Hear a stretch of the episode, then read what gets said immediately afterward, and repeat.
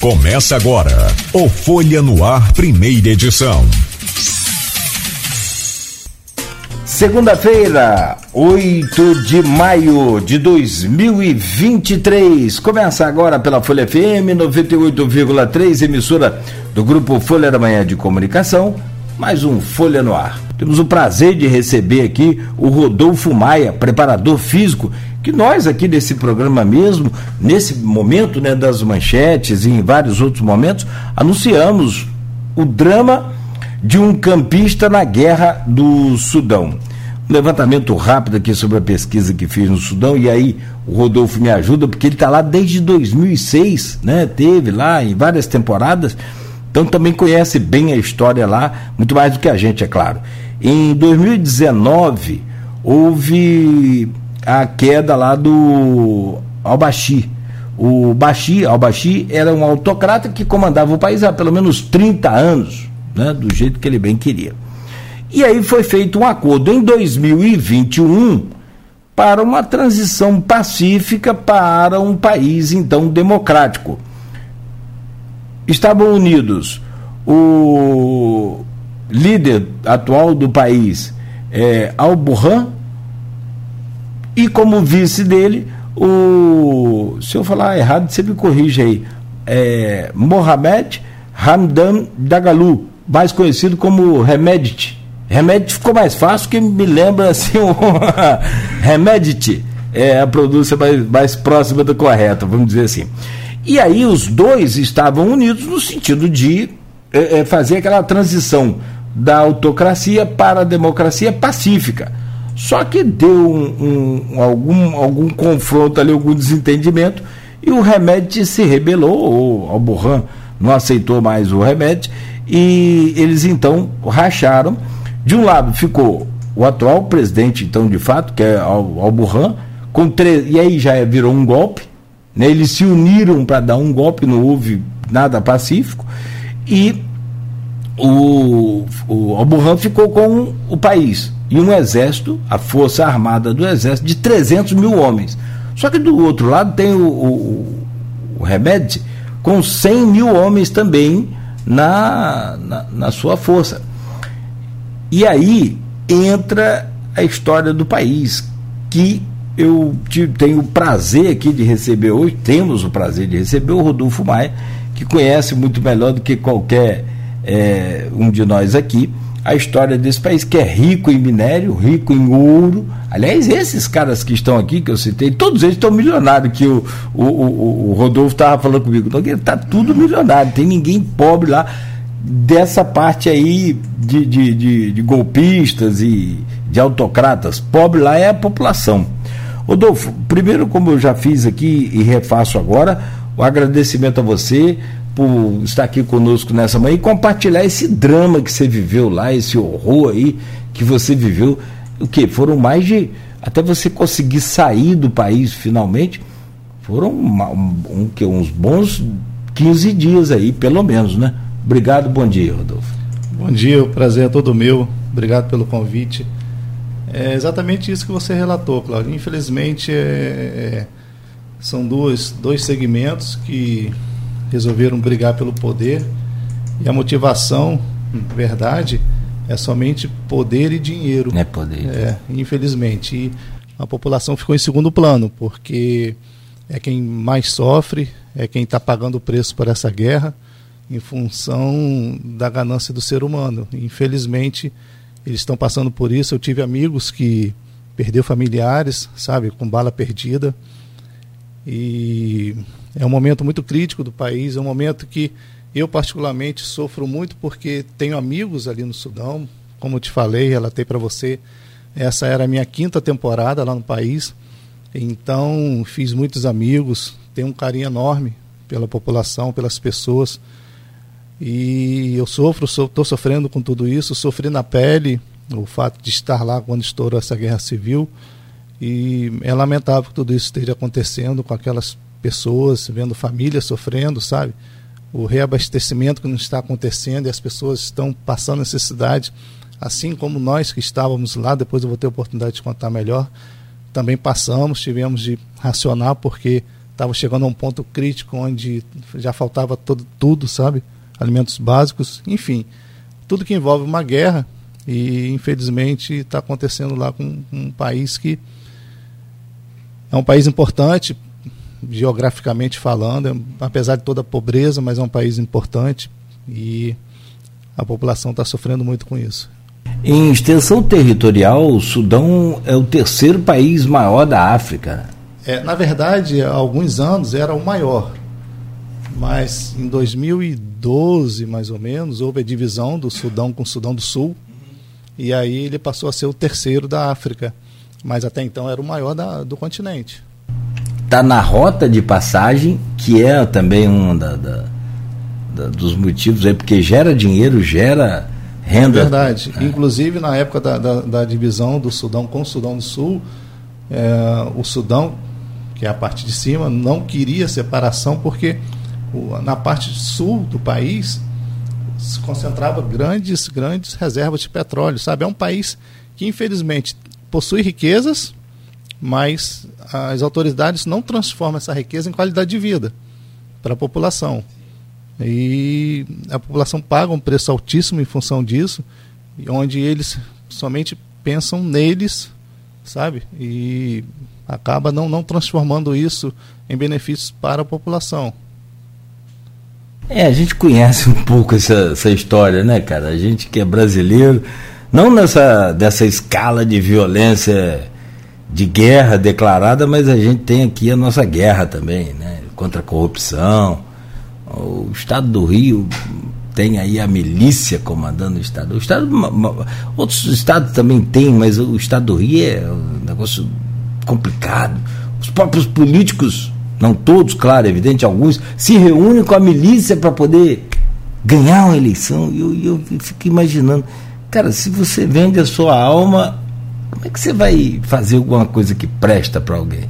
É, na é verdade, é, numa proporção diferente. Diferente. Mas se você a gente olhar a, de uma forma mais é, uma forma mais precisa, acaba culminando no mesmo objetivo, que é dinheiro e poder. É o tal do dinheiro, é o, o tal que, do poder, o tal do dinheiro, meu Deus. É, estraga uma nação. É. Infelizmente é o que a gente vive aqui no estado Também. do Rio e o que o, a população do Sudão É porque as passando. pessoas perguntam, mas se Rodolfo é maluco, vai para o Sudão, um país extremamente complicado. Você que é mais complicado que o estado do Rio, que o Rio de Janeiro, que é aqui na nossa, né, é. o nosso quintal. Rodolfo, como é que foram esses dias? Porque você, você falou, são, essa é a quinta temporada, ou seja, você passou lá 2000, a primeira vez foi dois, 2006. 2006. Isso. Mas nunca teve essa, essa violência, essa explosão assim de guerra de fato, nesses outros períodos que você esteve. É a primeira vez. É a primeira vez. É... A primeira temporada minha foi 2006. E aí eu trabalhei três anos no mesmo clube. 6, 7, 8, aí dali migrei, fui para outros países.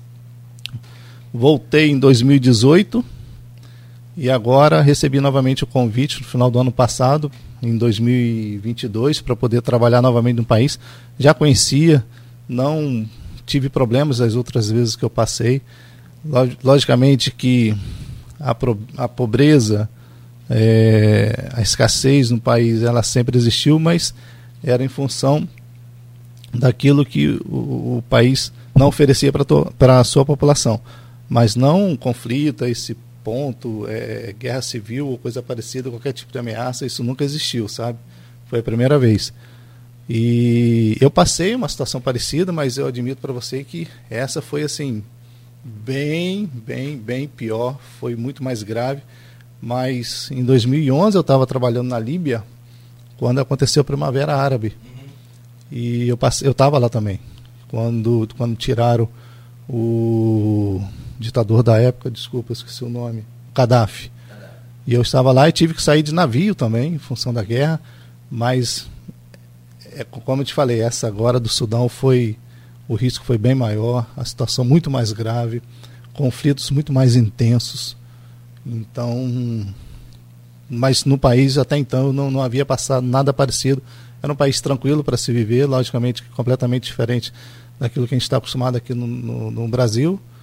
Mas era um país tranquilo para se viver, para se morar, senão não teria retornado de forma alguma. E como foram esses dias agora de guerra? E que você. O que, que você pensava? Você conseguia dormir? É tanta pergunta que tem, cara, você vai respondendo aí. Eu fiquei imaginando, porque tenta se colocar no lugar da pessoa, né?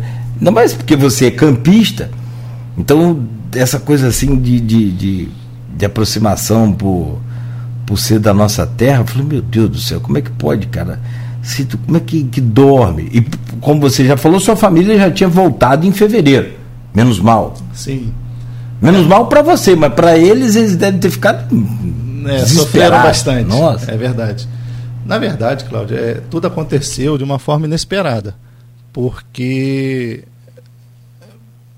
voltando um pouquinho, a, todo esse conflito começou no dia 15 de abril. E no dia 14 nós temos treino normalmente. É, inclusive teríamos um jogo no dia 15, no dia do início do conflito. Terminamos o, tre o treino bem tarde, porque lá era o período do Ramadã. Então a gente só treinava à noite muito tarde. O treino terminou por volta de meia-noite, treino dia 14.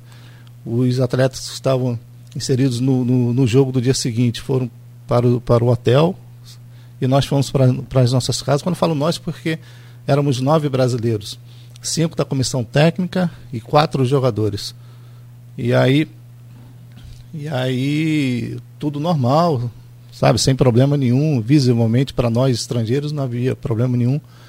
Até que no dia 15 nós acordamos, eu acordei com os barulhos, com o barulho da, do conflito. De bombas, tiros, Isso. metralhadoras. Então você estava na área, você chegou? Nós estávamos na área. Inclusive uma coisa que. Qual cidade que, que você. Cartum, a capital. Porra, você ficou em casa. Ih, rapaz. É, fiquei bem. Nós ficamos bem próximos. No caroço do, do, um, do, do, é, conflito. No, no, olho do furacão, é. como a gente diz no popular, né? E uma coisa que trazia um pouco de preocupação para a gente é que o nosso prédio ficava ao lado do prédio da ONU. Então isso daí trazia uma preocupação para a gente e a gente tinha conhecimento de que alguns funcionários da ONU, da ONU já haviam sido é, mortos pelo, em função do conflito. Então isso trazia um pouco de preocupação para a gente do prédio ser invadido, de sofrer algum tipo de ataque. Mas graças a Deus não aconteceu nada, mas foi tudo muito rápido, muito, muito inesperado. E aí no dia 15 nós acordamos com o barulho da guerra, sem entender ao certo o que estava acontecendo, até que recebemos a mensagem que o jogo havia sido cancelado o jogo que aconteceria naquele dia, no dia 15, e que não saíssemos de casa. Essa foi a, a orientação inicial. Que a gente ficasse em casa, não saísse, que o jogo estava cancelado e aguardássemos as notícias. Meu Deus do céu. Qual a língua que, que é falada lá? É lá o árabe e o inglês. O inglês ajuda bastante. É, a gente se comunica bem no, no, inglês. No inglês aí, né? É. Porque no árabe é mais complicado, apesar de você já estar tá lá um bom tempo. É, a gente ou até, já acostumou? É, acostumei um pouco. A gente consegue, eu consigo me comunicar um pouco, mas realmente é um idioma muito difícil. Mas dá para sim, no sim. mercado, no, no treinamento dia no dia a dia ali dá né? para você. Dá pra, dá pra gente, dá para eu me comunicar um pouco sim. Cara, e daí você, o que, que você pensou logo quando você ah, começou a entender que você estava no meio do conflito ali? Bora para casa. Bom, o que, que você é, pensou? eu já estava, né? Quer dizer, em casa é. que eu digo, bora para filho. É. Lá a nossa guerra é, é outra, é. É o Porto Seguro, é. porque a vontade era essa, mas eu não tinha o que fazer. Nós brasileiros não tínhamos o que fazer, na verdade. Nós ficamos trancados em casa e esperando as notícias para poder saber se aquilo realmente ganharia força. A esperança era que tudo terminasse por, por vários motivos. É, pela nossa segurança, pela, pela população do país, pelas, pelos amigos que lá nós, nós temos, que eu tenho, e sabendo que todos estão passando por aquilo, é uma situação muito delicada. Então, o primeiro pensamento foi esse: aguardar para ver se aquilo se acalmava, se era somente um conflito daquele dia e a coisa se resolveria, mas infelizmente não. O conflito se agravou, foi ganhando proporções sérias, até que chegou ao ponto onde, mesmo dentro de casa, a gente estava passando por perigo passando por perigo, e aí vem a questão do racionamento, vem a falta da energia, a falta da alimentação, a internet, que é o meio de comunicação que a gente usa para poder falar com nossos familiares aqui no Brasil, ela já estava terminando, em alguns momentos ela, ela era cortada, e o nosso receio era esse, que ela fosse cortada de forma definitiva, porque assim eu não teria como comunicar, me comunicar com a minha família. Você imagina a minha família aqui no Brasil, sem ter notícias e sabendo que eu estou no meio de um conflito. Então, foram momentos muito desgastantes, muito difíceis, tanto para nós que estávamos lá e para as nossas famílias que estavam aqui no Brasil. Então, realmente foi uma experiência assim bem, bem, bem intensa e muito difícil, muito difícil, um desgaste emocional, um desgaste físico muito grande, sem saber o que viria no dia seguinte, sem saber como seriam as próximas horas e sabendo dos riscos que a gente estava correndo ali, porque mesmo em casa com tudo trancado, que era a recomendação das autoridades que a gente se mantivesse em casa e trancados, é, a gente conviveu, a gente conviveu diariamente com os barulhos do conflito, de metralhadoras, guerras, caças, você acordar com caça passando ao lado do, do, do seu prédio, sabe? Aquilo é, causa um mal-estar muito grande. Então, realmente foram momentos muito difíceis. É que você é um sujeito tranquilo, pelo que me apresenta aqui nesse, nesse bate-papo inicial. Que, como que, que, que, passa um caça aqui na, na janela do sujeito e ele não fica desesperado? É tenso. Porque como, como você dormia, conseguia dormir? Porque o, o, problema não era o ataque de guerrilheiros em terra ou ao prédio, invasão ao prédio em si só, não. Isso também poderia acontecer. Sim. É guerra. Mas eu, eu tô falando, o cara manda um míssil de lá para acertar a ONU. Não sei qual é o, é o alvo, né? Qual o poder de, de. Você tem míssil teleguiado, você tem hoje uma série de, de avanços da tecnologia em favor dessa essa artilharia. Eu não sei qual o poder de artilharia deles, se tem essa coisa mais avançada, mais técnica assim. Você manda um míssil para acertar lá. Você falou mesmo aí que perdeu gente, amigo lá conhecido, com, com bala perdida da guerra. Da guerra. Então como que você dormia, cara? É, não dormia. Se cai um prato na cozinha, já sai correndo aqui na. É, você sabe que isso tem acontecido comigo aqui no Brasil, né? Ontem mesmo estava na minha casa, na tranquilidade, e de repente eu ouvi um barulho parecido com metralhadora, aquilo já. A minha frequência já foi a 200, sabe? Em função Sim. da. Me remete ao, Sim, que aconteceu claro. é tão recente. Mas a gente não dormia. Na verdade, chegava uma hora que o corpo já não aguentava, a gente tirava aquele cochilo, uhum. do, dormia um pouco, uma hora, duas horas, mas logo já acordava com o barulho da guerra novamente. E aí ia para o lado de fora do apartamento para poder, tinha uma visão para poder ver o que estava acontecendo. E encontrávamos, a gente se encontrava ali para poder, porque ninguém dormia. Havia um revezamento, enfim, foi um momento muito crítico, muito ruim. É, esse amigo meu, infelizmente, a, ele perdeu uma filha, estava dentro de casa, a gente imagina que, que é o lugar seguro, mas diante de uma guerra, é, não existe um lugar totalmente seguro, né?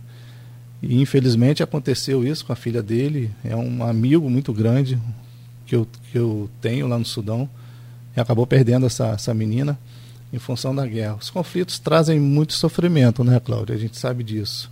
E não está sendo diferente lá.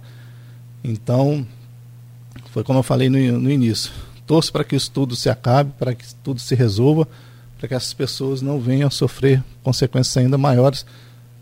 E com certeza o país vai levar muito tempo para poder se reerguer, para poder se reestruturar novamente, porque não é de dia para noite, da noite para o dia que tudo se resolve depois de tanta coisa que está acontecendo. Na pesquisa feita aqui pela gente, o, o Sudão tem cerca de 45 milhões de habitantes alguma coisa assim, isso, né? Isso mesmo. Você vai me corrigindo aí, Não, isso for, mesmo. por favor. É, que quem estava lá no, no, no, no, calor do bombardeiro é você.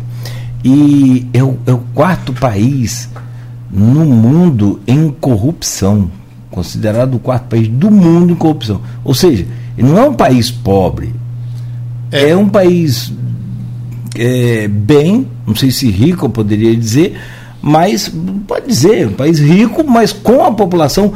E aí vem um outro dado também que eu estava pesquisando, pela ONU também. É o quinto país no mundo em número de famintos e muita gente passando fome, enquanto que uma meia dúzia se beneficia de tudo, minério, de tudo que é explorado, como esses caras que estão lá no comando lá. É, se você pegar, por exemplo, a escala da, da, do índice de desenvolvimento humano, o Sudão é um dos últimos países. Mas se você pegar numa escala de, de, de, de riquezas naturais, ele está lá em cima. Então é desproporcional, um paradoxo isso, né? Não deveria ser dessa maneira. Mas, como você mesmo viu aí na internet, é um país onde paga o preço pela corrupção. Então, assim como, infelizmente, a África, a gente tem a ideia da África, continente africano, ser um, ser um continente muito pobre, mas eles pagam o preço pela ganância do ser humano, pela corrupção.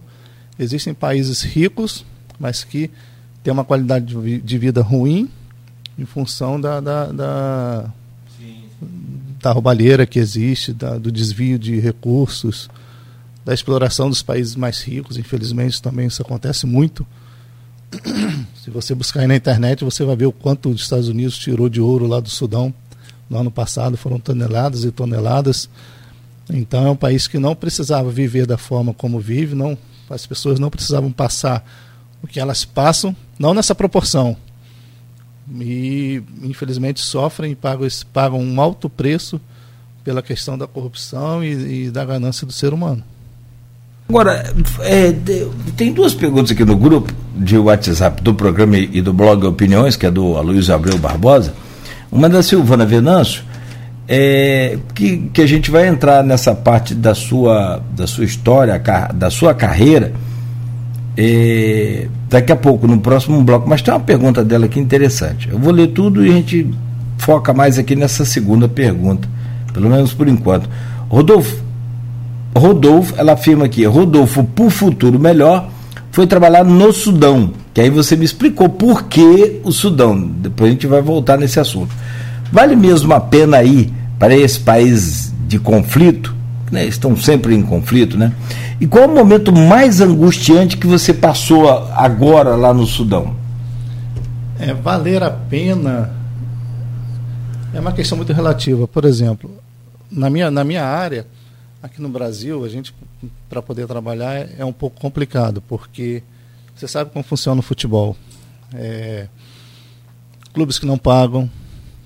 Eu trabalhei em alguns clubes bons aqui no Brasil, e infelizmente, por onde eu passei, eu tive que deixar parte daquilo que, que era do meu salário, sabe? Porque o clube não honrava aquilo que combinava. Até parece que as coisas agora estão um pouco melhores, mas se você pegar 10, 15, 20 anos atrás, não era bem assim. Então valia a pena porque existia um, existe um, sempre quando a gente sai do Brasil, existe um contrato em vigor e os clubes têm que cumprir esse contrato, porque se não cumprirem, você aciona a FIFA e eles são obrigados a pagar. Então é uma garantia que a gente possui. E, desculpa, a outra pergunta? O momento mais dramático, angustiante que você passou agora lá? O momento mais dramático em função da guerra e angustiante foi quando nós decidimos que a gente tinha que tomar uma posição, a gente se posicionar para poder deixar o país, deixar a capital porque a gente estava vendo uma, uma, uma, não estávamos vendo uma iniciativa da embaixada brasileira nem da, da, do Ministério da Relações Exterior, onde não estava havendo nenhum tipo de ação para poder tirar os brasileiros de lá. E aí nós decidimos que alguma coisa né, precisava ser feita para nossa segurança e em função da gravidade da, que, que a coisa tomou e aí foi nesse momento da nossa saída da, da, da, capital, foi o momento realmente mais angustiante, mais difícil. Foram momentos assim tensos e onde nós, em alguns momentos dessa trajetória nossa, nós tememos pelo pior sim, porque teve, teve um, uma situação onde nós fomos parados pelos milicianos, pelos rebeldes, e ali nós realmente percebemos que tivemos o receio de que o pior pudesse ter acontecido. Vocês saíram, mesmo depois da, do conflito já retomado, vocês tiveram que sair. Porque vocês estavam em nove, e tudo no mesmo prédio. Como é que era esse, esse convívio? É, nós morávamos no mesmo prédio, uhum. É, em apartamentos diferentes, uhum. mas era no mesmo prédio. E aí, é, depois de uma semana, dez dias de conflito, a gente se reuniu, olha, nos reunimos um, em um apartamento, todos, os nove, e conversamos, olha, infelizmente não está havendo uma ação da embaixada, não está havendo uma ação do Itamaraty, a gente precisa fazer alguma coisa porque realmente a situação está muito grave. E aí nos reunimos para poder pensar o que, que poderia ser feito. Isso foi num sábado, uma semana após o início da guerra. No domingo, no almoço, a gente voltou a se reunir. O que, que nós vamos fazer? Bem, uh, várias embaixadas estavam tomando a iniciativa de tirar uh, uh, as pessoas do país. A embaixada da França, a embaixada da Alemanha, do Japão, da Espanha, eles estavam se mobilizando e aí fretavam os ônibus e enviavam esses, esses ônibus ou para o Egito ou para uma cidade portuária chamada Porto Sudão. O inconveniente dessa cidade a portuária era que, chegando na cidade, ainda a gente teria de providenciar um navio para poder atravessar para a Arábia Saudita. É o Mar Vermelho. E aí a gente não sabia como articular tudo isso. E aí o presidente do clube deu a ideia seguinte: é, vão para o Egito, apesar de ser uma, uma viagem muito longa, mas vale a pena porque atravessou a fronteira, vocês estão seguros e lá a embaixada do Brasil providencia a, a, a alguma coisa para vocês. E assim a gente decidiu fazer. A gente, a gente viu que estava todo mundo saindo. Como eu relatei para você, eu morava ao lado da, da ONU. E a gente viu que a ONU, nesse mesmo domingo, vários ônibus, várias vans saíram em direção a essas cidades, essas fronteiras. E aí nós decidimos, a gente tem que realmente, verdadeiramente fazer alguma coisa, porque nós vamos ficar aqui isolados o presidente disponibilizou o, clube do, o ônibus do clube. E aí nós saímos no domingo no ônibus do clube, porque já não havia mais ônibus, ônibus para alugar. Isso que no outro domingo, no porque num domingo, domingo um domingo depois do início da guerra vocês se reuniram. Isso. Num sábado, depois no domingo e no outro domingo, só no outro domingo você foi hum, Não, no domingo seguinte a esse sábado. Ah, no domingo é, seguinte, vocês se reuniram no sábado. dias de, de guerra. Aham. E não, eu ia perguntar, meu Deus, esse outra semana aí deve é, ter levado um. É, né? Ia levar um ano para passar. É, não, mas aí a gente. Nós buscamos um ônibus para alugar, mas já não existia em função da, das embaixadas dos outros países terem Sim. adquirido esses ônibus para evacuação do, do, da sua população. E aí nós o, ligamos o presidente, o presidente disponibilizou o ônibus do clube, falou: não, eu coloco à disposição de vocês se vocês realmente querem deixar. E tinha um detalhe fundamental: esse domingo, às 18 horas deste domingo onde a gente saiu, terminaria um cessar-fogo. Que, então a gente tinha até às 18 horas para a gente poder sair. Se não saísse até às 18 horas, nós ficaríamos ali não sei mais quanto tempo, porque não haveria mais esse, esse espaço, né? essa janela para poder deixar a cidade. Então, foi tudo muito corrido. Até que o ônibus do clube chegou e aí nós embarcamos naquela apreensão sem saber o que viria pela frente. E, e quando nós chegamos na, na, quando nós entramos no ônibus nós fomos informados de que as duas primeiras horas de viagem seriam os momentos mais críticos porque na, na capital Khartoum onde se concentrou o conflito existiam várias barreiras tanto do exército como dos milicianos dos rebeldes. E aí nós fomos alertados, mas não tinha mais o que ser feito, sabe? Ou a gente seguia a viagem, enfrentava essas barreiras, ou a gente ficaria ali correndo o, o risco que, que estávamos correndo.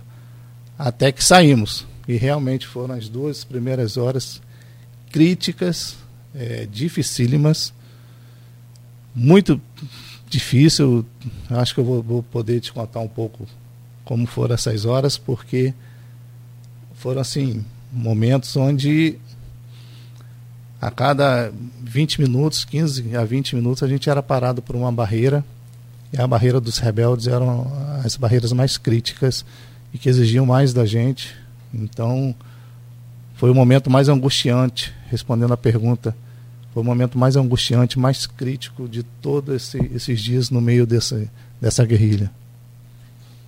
E na barreira o que, que acontecia? O que, que ele, eles, eles, eles faziam? Eles queriam identificação, naturalmente. o que, que eles queriam e o que, que eles faziam na, na, nessa abordagem? Como é que era? Porque naturalmente a milícia não tem nenhum protocolo, é do jeito que quer e cada um com seu temperamento maluco, ou não, do jeito que. É, eu vou te contar então uma, uma das barreiras que nós paramos para você ter ideia da situação. Nós deixamos a capital. E aí paramos na primeira barreira, foi mais tranquilo. E aí veio a segunda barreira. Nessa segunda barreira era, era uma barreira formada pelos rebeldes. E aí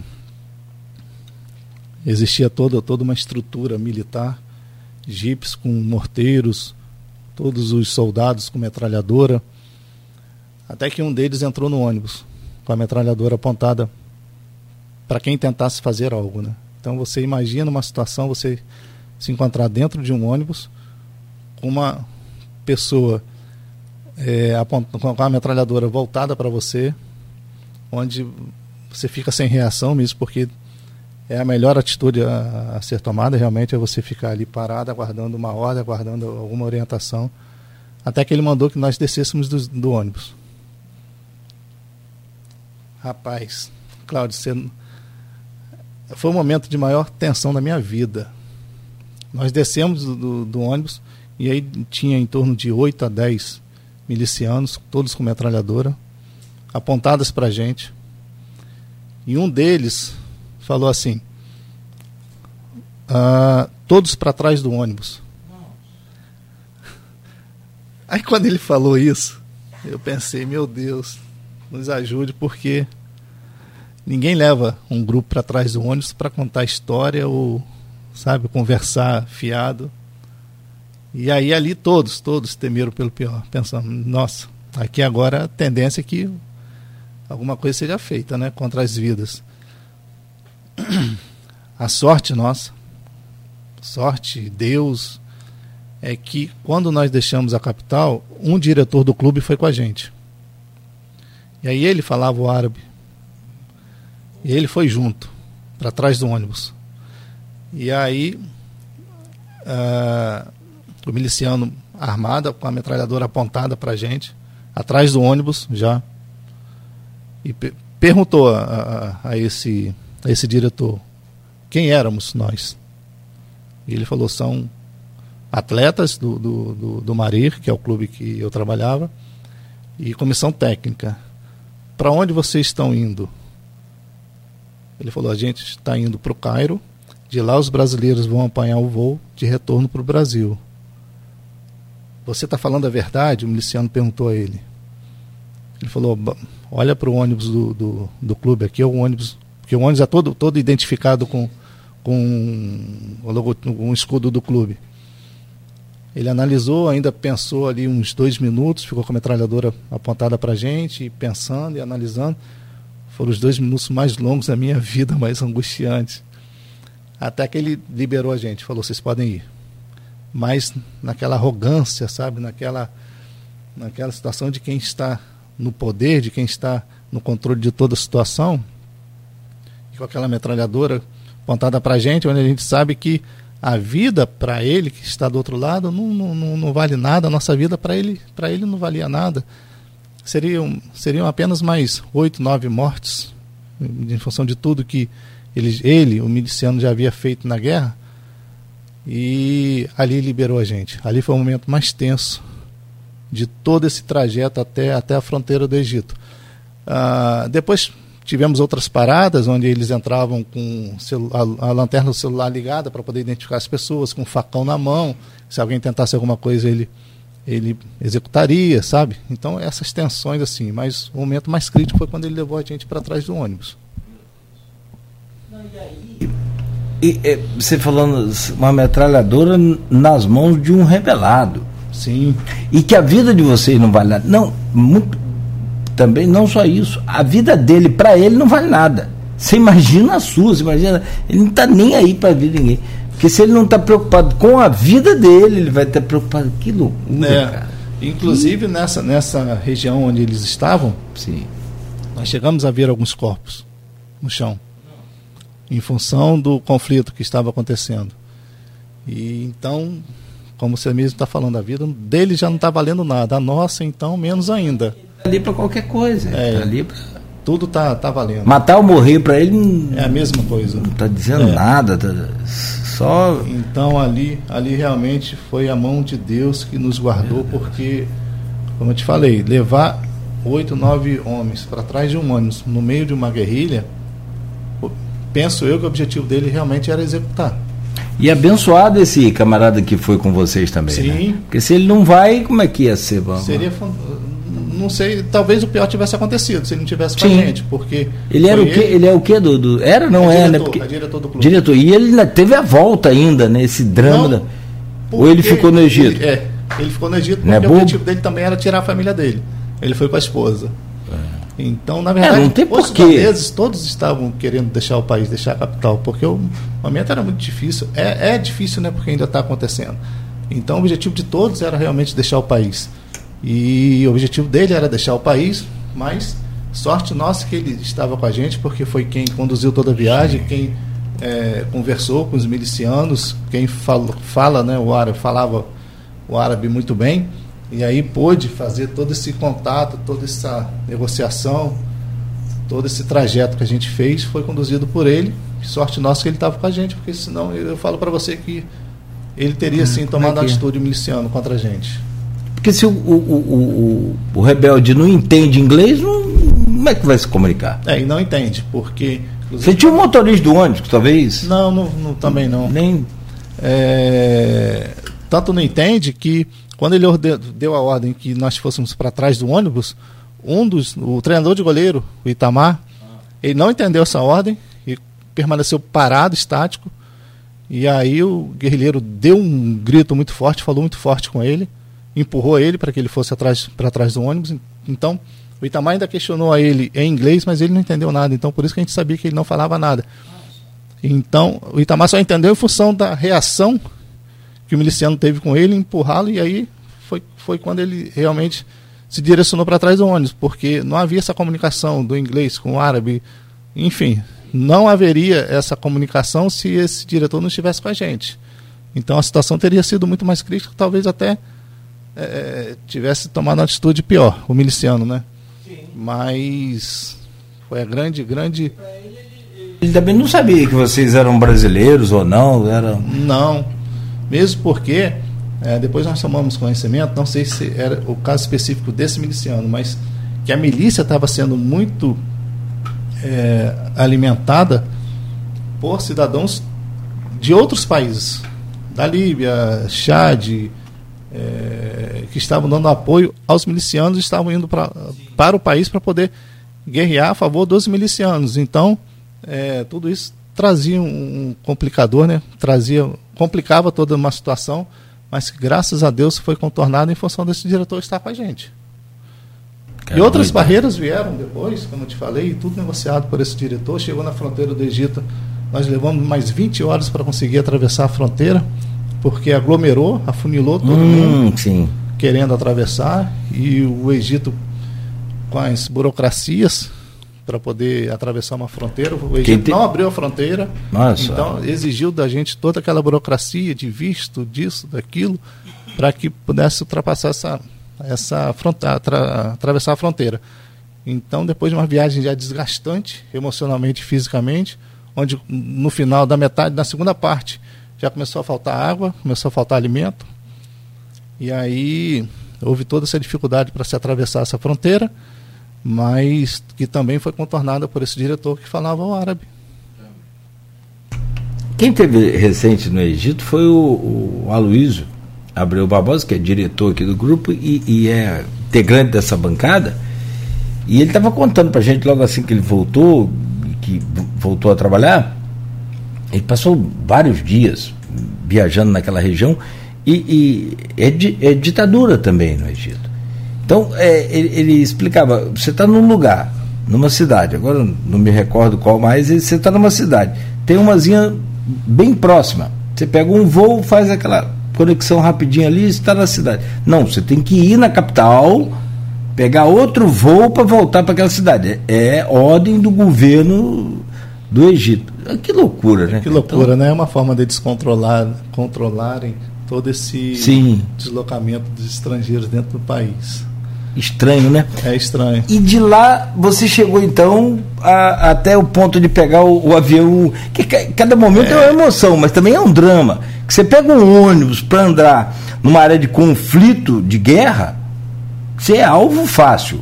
Você pega um avião, mesmo que comercial, um voo comercial, é, é outro alvo também muito complicado, muito tenso. Esses caras não têm limite para nada. É, mas é, contando parece ser uma situação fácil, né? Mas foi muito complicado porque quando nós chegamos na, na fronteira do Egito, quando eu te falei que nós ainda levamos mais 20 horas, então a gente tinha que passar por toda aquela burocracia, respeitar uma, uma fila das pessoas que haviam chegado primeiro, e aí você desembarca toda a bagagem, você passa por, pelo raio-x, você embarca novamente no ônibus, você vai buscar o teu visto onde o Egito em si não estava preparado para aquela demanda. Então a aglomeração de pessoas foi enorme, uma confusão absurda para poder se conseguir esse visto. E aí depois quando a gente achou, depois de muitas horas, né? Ach, quando nós achamos que estava tudo resolvido, bom, agora é só pegar o passaporte e atravessar para o lado do Egito. Os nossos passaportes sumiram, dos brasileiros. E aí, mais em torno de sete, oito horas para poder encontrar esse passaporte. E aí, infelizmente, esse diretor nosso que acompanhou toda, toda a delegação teve que pagar um valor para poder para que esses passaportes aparecessem, sabe? E aí vem a questão da alimentação que já não tinha, a questão da água que já estava escassa também não tinha. Então foram momentos muito difíceis. Até que esses passaportes, depois de 8 a 9 horas, eles apareceram, mas depois de um pagamento efetuado pelo diretor. Cláudio, infelizmente, é, então, é. até é... numa situação dessa, o ser humano acaba tentando tirar vantagem da, da situação, é, de tudo. Infelizmente, esse é o lado ruim do ser humano e infelizmente aconteceu isso, mas em contrapartida a gente também encontra é, o lado bom. Por exemplo, uh, na fronteira nós encontramos uma pessoa que estava vendendo alguns alimentos, vendendo água. E ali a gente percebeu, inclusive eu fiz um vídeo relatando a essa situação, porque eu achei assim tão, tão, tão, tão humano a questão dele, que muitas pessoas aumentaram o preço para poder ganhar em função da, da, da, da, situação que exigia realmente que a gente pagasse qualquer preço pelo, pelo alimento ou pela água. Esse rapaz não, ele abaixou o preço e aí pôde, pôde fornecer aquilo que a gente precisava, eram os alimentos básicos, e ali a gente pôde se alimentar, a gente pôde tomar uma água. Mas você encontra o lado ruim do ser humano e o lado bom também nessas situações. Que bom que existe também essas pessoas boas que se sensibilizam com esses momentos críticos.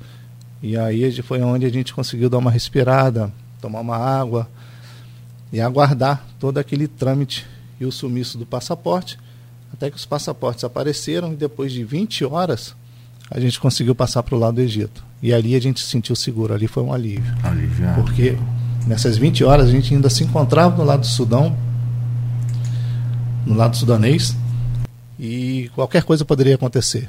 Por exemplo, se o Egito fecha a fronteira, a gente iria permanecer do lado sudanês, correndo todos os riscos de uma guerra, sem ter atingido o objetivo, que era atravessar a fronteira.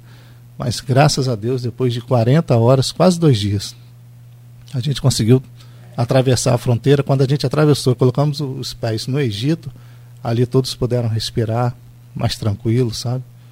Meu Deus. É, normalmente, quando tudo em paz, quanto tempo leva essa viagem que, que vocês levaram 40 horas? Ela leva quanto tempo? Ah, em torno de 12 horas, não mais que isso. Quer dizer, três vezes mais, Três vezes, mais, mais para poder essa coisa de, essa, essa é, tranquilidade, essa, essa coisa do ser humano, eu não preciso nem no outro lado do mundo, lá na África, para ver como é que é, não. Aqui acontece muito, aqui próximo a gente, um exemplo aqui, Petrópolis. Esse ano mesmo, né? Teve enchente, água teve enchente, teve aquela chuva forte e naturalmente encheu aqueles rios ali. Aquele garrafão d'água que custa aí, acho que quanto custa um garrafão d'água aí? 12 reais? 7 reais. 7 reais ele vai para 100 reais assim. É interessante que quando eu estava conversando com uma pessoa sobre essa situação da fronteira, alguém mencionou justamente a, o que aconteceu em Petrópolis. É a mesma situação, onde na verdade deveria baratear para poder a, dar o suporte àquela população Sim. que já está sofrendo. Não, querem lucrar para poder ganhar em cima do sofrimento do, do é um escárnio. É, é. infelizmente é, a gente vê isso em todas as partes não sei se esse dinheiro faz muito bem, não, sabe? É, eu acredito que não. Não sei, eu não gostaria saber. de ganhar esse dinheiro assim, não. É, dessa forma, não.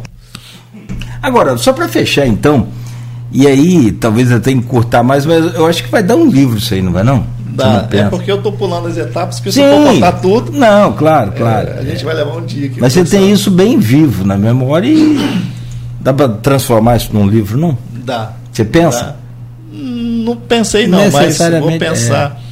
Porque os detalhes são muito ricos. É, se, eu, se eu fizer uma reflexão do dia a dia, nossa, realmente dá um livro. Ah, dá, dá um, um, livro, é. Livrão desse aí, bem. Eu falo para você, é uma experiência que eu não gostaria de ter tido, mas tive, passei por ela, sei que foi uma provisão de Deus, porque não era não era para a gente ter saído da situação tinha tudo para não ter dado certo. Mas graças a Deus deu tudo certo, terminou tudo bem. Nessa situação específica que eu, específica que eu te contei da, da questão do ônibus, que eles levaram a gente para trás do ônibus, o Paulo, o Paulo Sérgio, que jogou no Flamengo, ele estava com a gente. O Paulo Sérgio também estava na, na, na, na, com a gente. na comissão com vocês tava. lá? No mesmo time também? O Paulo jogava com a gente, ele era o nosso atacante. Tinha o Paulo Sérgio, atacante, jogou no Flamengo. Tinha o Alex, lateral do Atlético Mineiro, Jogou no Atlético, acho que até 2020 ou 2021. Tinha o Mateuzinho, meia do Corinthians. E um volante que fez base no Vasco. Então, era bom time. Dinheiro, é rico o time lá? Bem, como é que é? Era bancado por uma pessoa que tinha muito recurso. Tem muito recurso. É, ele bancava o clube sozinho. Ah, legal. Então, tinha, tinha uma condição financeira. Que divisão? Boa. Primeira. Primeira é porque é da capital, né? Ali. É, e a gente disputava, tinha Champions League da África, né? Então, jogamos na, na Argélia, jogamos na Tunísia, jogamos no Cairo contra o Zamalek, uma competição de alto nível. Bom, legal. O time era bom. É, o, futebol mundial hoje é outro, né? Tanto é que o, Brasil é considerado atrasado em relação a esse futebol. É, sim. Né? Mas o que eu ia te contar em relação pra, a, da guerra, a questão do Paulo Sérgio, uhum. para você ter ideia, para que as pessoas tenham uma ideia da adrenalina e de tudo que envolve uma situação crítica como essa, quando a gente chega ao extremo mesmo, que quando o miliciano liberou a gente para que a gente entrasse no ônibus, o Paulo não conseguia andar. Ele travou, sabe? Sim. Tamanho nervosismo dele. Ele não conseguia se locomover, ele não conseguia dar um passo em função da, da, da adrenalina que que ele estava. E aí a gente teve que socorrer, Paulo, dá, dá o braço aqui, dá a mão, vamos, porque foi uma situação extrema, onde o ser humano chega ao seu limite, sabe, da vida para a morte. Então, realmente foi muito tenso. É, o cara vê a morte de perto. E trava. Travou. Trava. E aí, finalmente, no Brasil pisando Rapaz, em solo brasileiro aí. É, que maravilha. Na verdade, quando, quando, como eu te falei, quando nós chegamos no Egito, ali já trouxe um alívio muito grande. Ali sim, nós encontramos com um representante da Embaixada Brasileira, onde ele deu o suporte para a gente. Mas nós queríamos esse suporte quando nós estávamos lá no olho do furacão, sabe? Lá dentro de Cartão. Isso aí não teve. Lá não teve. Nós, nós gostaríamos que tivesse eh, existido toda uma estrutura, um plano em conjunto com outras embaixadas, ou algum plano para que pudesse resgatar nós brasileiros ali do, do, da capital do Sudão. Isso aí não houve. Então, eles deram suporte quando nós chegamos no Egito, solo seguro. E aí sim, eles deram suporte, colocaram a gente no hotel, dali nós fomos, pegamos um voo para o Cairo, capital do Egito, dormimos uma noite, aí pegamos o voo de volta para o Brasil. E é, eu falo para você que muitas, uma situação dessa leva a gente a refletir, a pensar muito. É, o meu maior desejo era chegar ao Brasil, chegar, poder abraçar minha família, minhas filhas, minha esposa, mas muita coisa que eu, de repente, como campista, como brasileiro, questionava ou não gostava. Isso é natural, né? A gente questiona muita coisa, a gente não gosta de algumas coisas que do nosso país, mas eu hoje falo para você que eu já enxergo com outros olhos. Como eu amo meu país, como eu amo a minha cidade. A gente sabe que existem uns problemas políticos, econômicos, mas não existe lugar melhor do que a nossa casa, a nossa cidade. Você está em um solo seguro, onde você pode transitar sem problema algum, onde você sabe que as guerras não acontecem. Logicamente que existe a violência urbana, mas é uma outra situação. Isso aí cabe às autoridades responsáveis ah. resolverem. Mas você está no meio de uma guerra aí que você começa a refletir muita coisa e ver que o ser humano realmente é muito incapaz. Porque eu ali não podia fazer nada. Eu não tinha o que fazer, não tinha para onde ir. É, só me restava orar e pedir que, que Deus nos tirasse dali. E foi o que aconteceu. Não só, eu estou vendo aqui, pesquisando aqui a imagem do, do Paulo Sérgio, por exemplo. Esse aqui não é. Esse uniforme é o de vocês lá? Esse, Vermelho? É, não, esse aqui é o preto e branco. Mas é esse aqui o Paulo Sérgio, não é? 2020 pelo. Ah, esse aqui é o Operário. Ah, ele jogou no Operário ano passado, na Série B, se não me engano. É. Novo garoto também? O Paulo está com 34 atualmente. É. Ele despontou no Flamengo em 2007, 2008. Sim, revelado pelo promessa, Flamengo. É. Ele é um grande jogador. Grande jogador, grande atacante. Muito habilidoso, muito oportunista. E ajudou muita gente lá. É. Bom, depois, no próximo bloco, você me responde uma pergunta que eu vou deixar aqui agora, que é aquela do milhão. Você volta para o Sudão? Daqui a pouco você responde. Porque ali, na verdade, você está explicando e por que o Sudão. A gente vai entender um pouco mais, que a gente vira a chave um pouco da guerra. Agradeço, como eu te disse, porque é, é muito chato. Você passa por um drama desse, ainda ter que ficar relatando isso várias vezes, não é legal. Então, por isso eu te agradeço também. Mas é bom compartilhar essas experiências. Acho que o rádio, a televisão, o jornalismo profissional, ele compartilhando essas experiências de vida, sabe, para a gente entender o, valor que a nossa vida tem. Que é aquela história, assim, o país não, o Brasil não tem é, maremoto, não tem furacão, não tem terremoto, aquelas piadas que o cara fala, mas tem político a gente tem que levar isso mais a sério, entender um pouco mais como a gente que tem o poder do voto combater essa, essa, essa corrupção que a gente tem no país, essa coisa de políticos que vivem só em favorecimento próprio ou de um grupo. A gente precisa entender mais, porque as pessoas, o brasileiro gosta muito de falar que não tá nem, não quer nem saber de política. A gente devia querer saber mais, né, deveria, cara? Deveria, é. né? verdade. A gente deveria estar mais atenta tudo que acontece, a se informar um pouco mais, a buscar é, informações antes de, de, de, uma eleição, porque uhum. isso aí é a nossa vida, é a vida da nossa família. Não adianta depois a gente reclamar uhum. e lá atrás a gente não quis participar de, de, todo o processo. Campos tem 25 vereadores, não só em Campos, você pode ir para outros municípios, mas se você fizer uma pesquisa, dois, dois dias, três dias depois da eleição, estou falando nem hoje, que já são dois anos, Aí esquece mesmo. Se fizer uma pesquisa uma semana depois da eleição, estou para te dizer que de cada 10, 8 não sabem qual vereador votou. Com certeza. É, eu votei em João Peixoto, hoje falecido, mas João Peixoto, mas João Peixoto é deputado, minha senhora. Ah, é? Então eu não lembro para que eu votei para vereador. Isso eu fazia muito quando aqui era a Rádio Continental AM, a gente descia pelas ruas aí, João, João Pessoa, ali pelo centro, uma pesquisa hoje do dia aí. Vai, quem você votou para vereador? Ah, votei em Paulo Feijó. Ah, não, Paulo Feijó é deputado federal, minha senhora, meu senhor. Não, mas então eu esqueci. cara. Acho que assim. Isso realmente acontece, como acontece também se fizer uma pesquisa. É, na eleição, quem está numa fila, por exemplo, aguardando para votar, você vai votar em quem para vereador? Não sei, não decidi ainda. A pessoa está tá a 10 minutos é da eleição. Perfeito, perfeito. Ou então vou votar, ah, me deram um papelzinho ali perfeito, atrás. É. Perfeito. É, infelizmente é assim, aí depois a gente quer reclamar. Fiz muito, fiz, você está perfeito na sua colocação. Fiz muita cobertura também de eleição.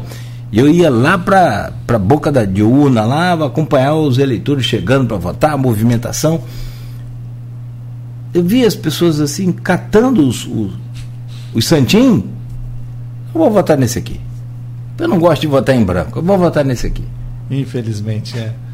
Acontece. Eu, eu te falo que eu já andei um pouco aí em função da, da, do futebol. O futebol já me proporcionou muita coisa. E o Brasil tinha tudo para ser um país fantástico. Não um é. país fantástico, mas tinha tudo para ser um país ainda melhor Sim. se nós tivéssemos políticos mais sérios, pessoas realmente dispostas a fazer alguma coisa pelo país. O Brasil tem, tem, tem todos os pontos favoráveis para isso, mas infelizmente a gente sabe que na prática não é assim que a coisa funciona. É, nossa guerra aqui é, é tensa. É. Menos. É, é, morre muita gente também por conta dessa desigualdade, dessa corrupção, claro, né?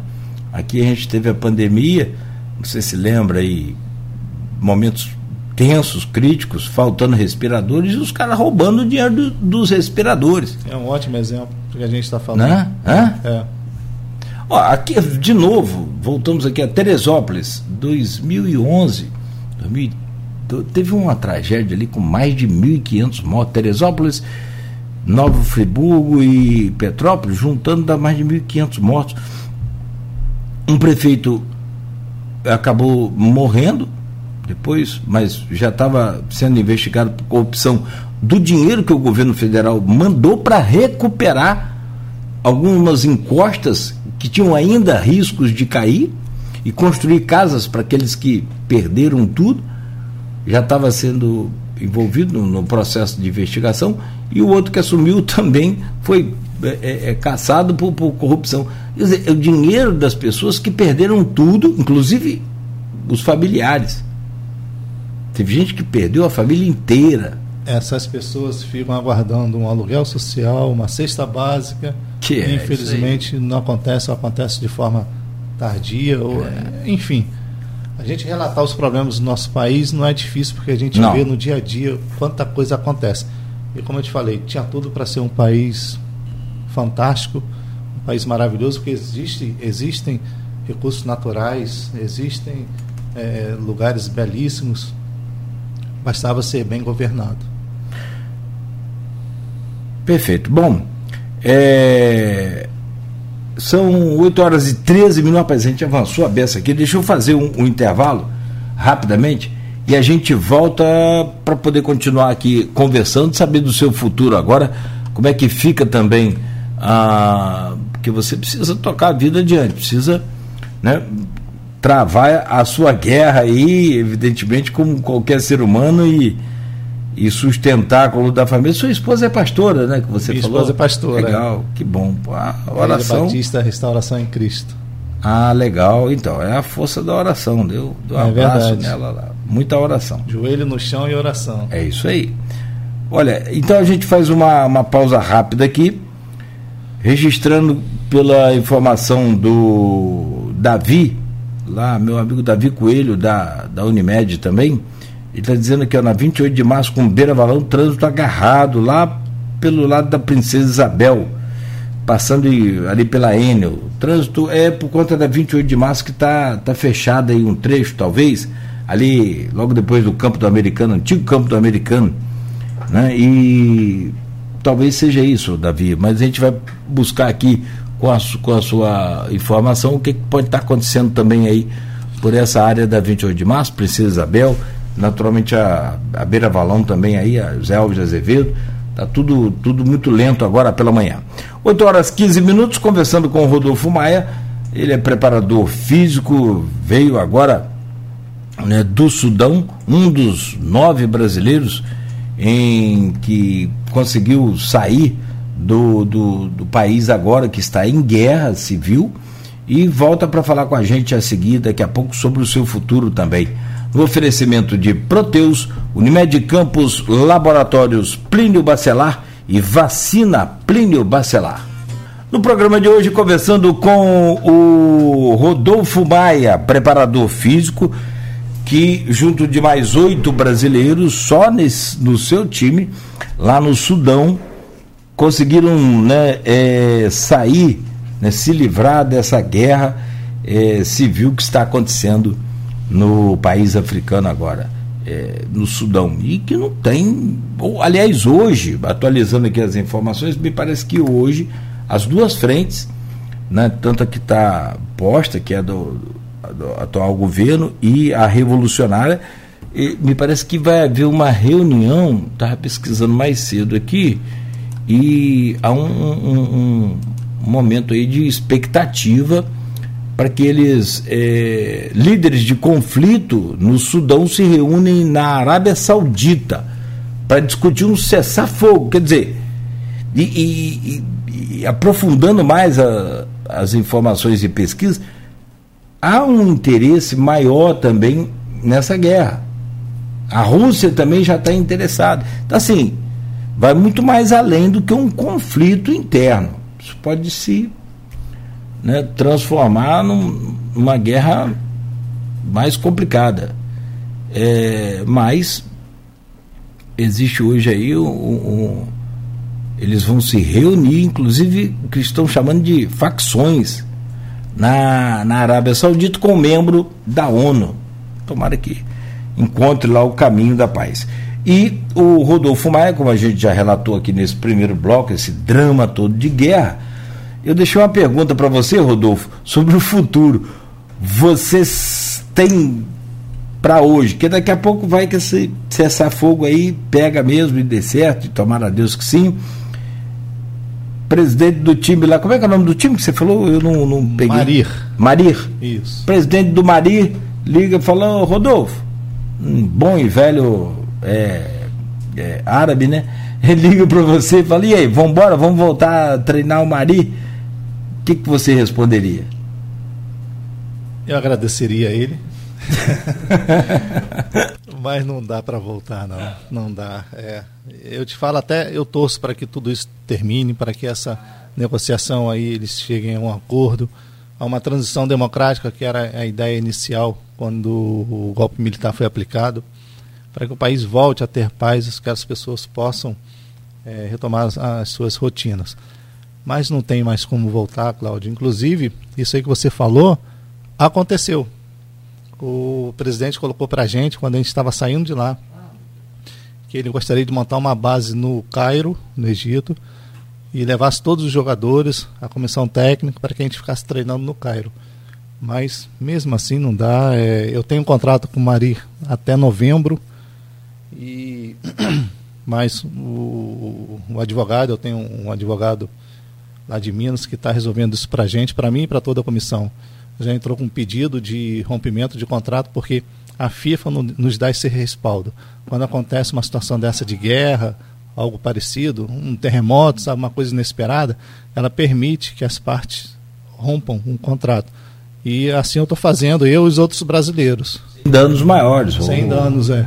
Porque não tem condição de você trabalhar é, diante de, de, do que está acontecendo lá no Sudão, especificamente no Sudão da guerra, por mais que seja montada uma outra base, seja montada uma base em outro país, fica inviável, porque a gente vai ficar treinando sem um objetivo. Então, é, perde todo o sentido. Então, a ideia nossa, minha, do Heron, que a gente já trabalha junto há tantos anos, é aguardar ah, uma proposta, alguma coisa assim, e aí pensar na, na possibilidade de, de um retorno, mas não para lá é, para um outro clube, um outro país, onde ofereça uma condição, uma segurança né, para a gente, porque o susto foi muito grande. É o sufoco passado por vocês aí, conforme você narrou. E é, encurtando os detalhes, encurtando a sim, história para poder chegar nesse momento mais dramático, é, você imagina os detalhes, você imagina cada quilômetro daquilo de uma viagem de 10, 12 horas ter durado quase dois dias. É... Essa do passaporte ter sumido também é uma baita de uma, de uma, de uma sacanagem, não tem outra. É uma maldade. Uma maldade, é, né? É o extremo da, da ganância é. do ser humano. É a nossa angústia em querer passar aquela fronteira, em querer estar seguro, se sentir seguro, e ainda some o passaporte e só aparece depois de um, de, de um, de um pagamento efetuado. E eu te falo mais. É... E ali o cara pede quanto ele quiser, Você tá, o bicho está a um passo do, do, de, de saída. A um passo da guerra e aí o cara usa isso muito contra você, meu Deus. É, você, para você ter ideia, um detalhe que eu não contei, mas falando por esse lado, lado ruim do ser humano, como a gente falou aqui na, na primeira parte, existe o lado bom e o lado ruim, as pessoas que querem ajudar e as pessoas que querem usufruir, tirar proveito daquela situação. Quando nós saímos de Khartoum, depois de termos ultrapassado aquelas barreiras, nós paramos numa cidade onde a polícia exigiu da gente que o ônibus fosse, fosse todo ele preenchido, os assentos, com os sudaneses, porque as pessoas de, desejavam sair da, da, da, do país e ir para um país seguro. Então eles exigiram da gente que a gente preenchesse todos os assentos com os sudaneses. Até então, a ideia é até boa, sabe? Para poder é, dar um suporte, um socorro àquelas pessoas. Isso aí foi uma ótima, uma ótima ideia da polícia. Só que chegando na fronteira, a própria polícia sudanesa exige o pagamento de 200 dólares por pessoa para que ultrapasse a fronteira. Aquelas pessoas não tinham recurso. Olha a situação. Então, é, foi isso que eu te falei. Eu, a gente está conversando, pulando alguns detalhes, mas no, você viver aquilo ali na essência foi muito difícil. Aí agarra de novo a viagem. Meu Aí Deus agarra a viagem. Aí Meu você fica, eh, você sente na pele o que aquela pessoa está sentindo, você fica, é, é, se sente impotente diante de uma situação daquela que você quer ajudar, mas não sabe como. Até que essa pessoa que eu falei para você, o diretor que nos acompanhou, ele se dispôs a, a pagar para todos. O cara gastou uma gastou, baba lá, gastou né? muito, gastou muito. Que ele pagou para esses, quer dizer, um, um ônibus tem quanto? 50 lugares? Um ônibus? É, 40 e pouco? 45 é. a 50. Éramos nove? Você nove, imagina. você desconta aí, vamos colocar que você tinha lá uns 40, uns 40 4 vezes 2. Vezes 200 8 dólares, mil dólares. 8 mil dólares só para poder ultrapassar a 8 mil dólares a 5 reais aqui, rapidinho dá 40, 40 mil reais. Mil reais. Por que, que um país, passando o que eles estão passando, dinheiro é o quê? Não abre a é. fronteira, sabe? E esse dinheiro é para a polícia sudanesa mesmo? Sudanesa, para o governo sudanês. Ah, vai para o governo. Vai para o governo, é. Não é da corrupção esse, não. Esse não. Meu Deus. Existiu também da, da corrupção, infelizmente. É, tinha. Na pergunta do nosso querido Arnaldo Garcia, quem agradeço né, por, por ter estreitado aqui o nosso contato. É, eu tenho um carinho muito grande pelo Arnaldo, porque. Você conhece ele há quanto tempo? Há 20 anos. 20, 23 anos. Eu comecei no americano em 2000. Você passou pelo, pelos times de campos também, o americano? Eu comecei no americano. Você começou no americano? Comecei no americano. Foi o clube que abriu para mim as portas. E eu conheci o Arnaldo ali, nessas Legal. viagens, porque na época o americano disputava Série B, Rio São Paulo. Era, nossa, era muito bom, um período fantástico, nobre do americano. E graças a Deus eu fiz parte desse período. Bom, e eu bom. tive a oportunidade de conhecer o Arnaldo. Um cara, um, Ser humano figuraço. É. figuraço. É, o Arnaldo é sensacional. Eu, eu passei pelo americano como repórter setorista. Acho que dessa última rebarba aí do americano glorioso, que é sempre, sou apaixonado pelo americano também, sou americano, moro ali. Eu, eu gosto muito do americano também. Moro na divisa do campo do Goitacás, mas a turma lá me tolera. É, de vez em quando eu saio para correr ali com a camisa do americano, com a camisa do Italva, que é preta e branca também. Eu falo, americano aqui não. Eu falei, não, é do Italva. Mas é, é, tem, tem, tem, um carinho muito grande pelo Goitacás também. Vejo lá o sacrifício dos caras, não é brincadeira.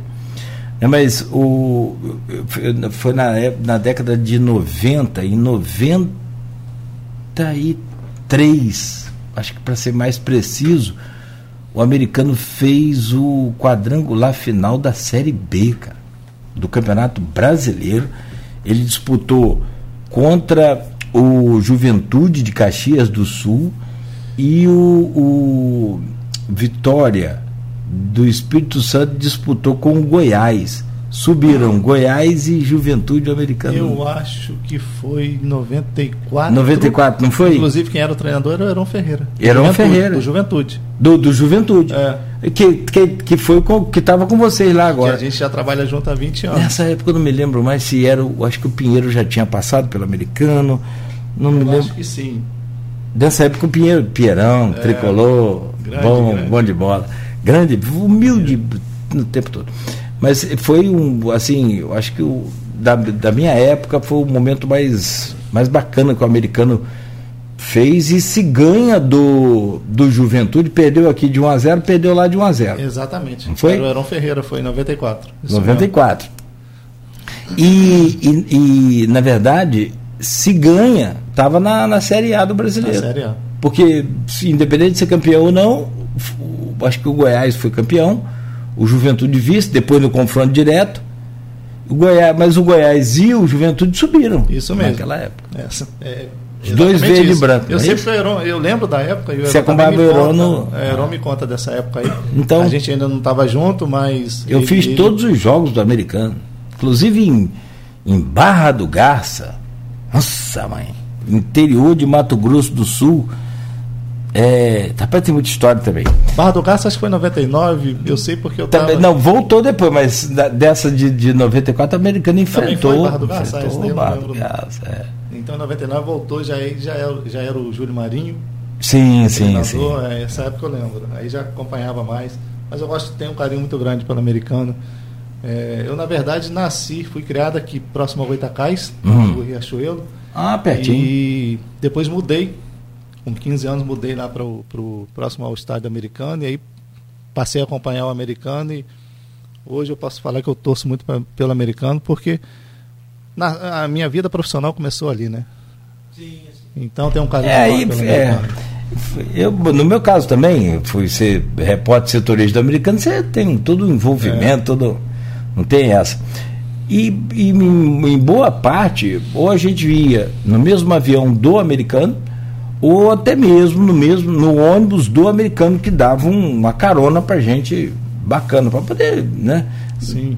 E naquele tempo eram quatro emissoras de rádio AM que cobriam o americano diariamente. Eram muitos. Era difusora, cultura, continental e tinha ainda a Rádio Jornal. Né? E tinha notícia de vez em quando, mas que fazia os jogos fora era a gente. A gente fazia tudo, a gente fez, eu fiz todos os jogos fora.